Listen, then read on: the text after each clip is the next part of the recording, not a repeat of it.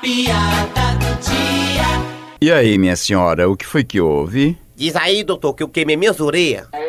Mas, minha senhora, como é que a senhora conseguiu queimar as duas orelhas? Doutor, foi o seguinte, viu? Eu tava lá em casa engomando, passando a roupa, Sei. quando o telefone tocou. Sim, daí. Aí eu peguei e queimei a primeira orelha.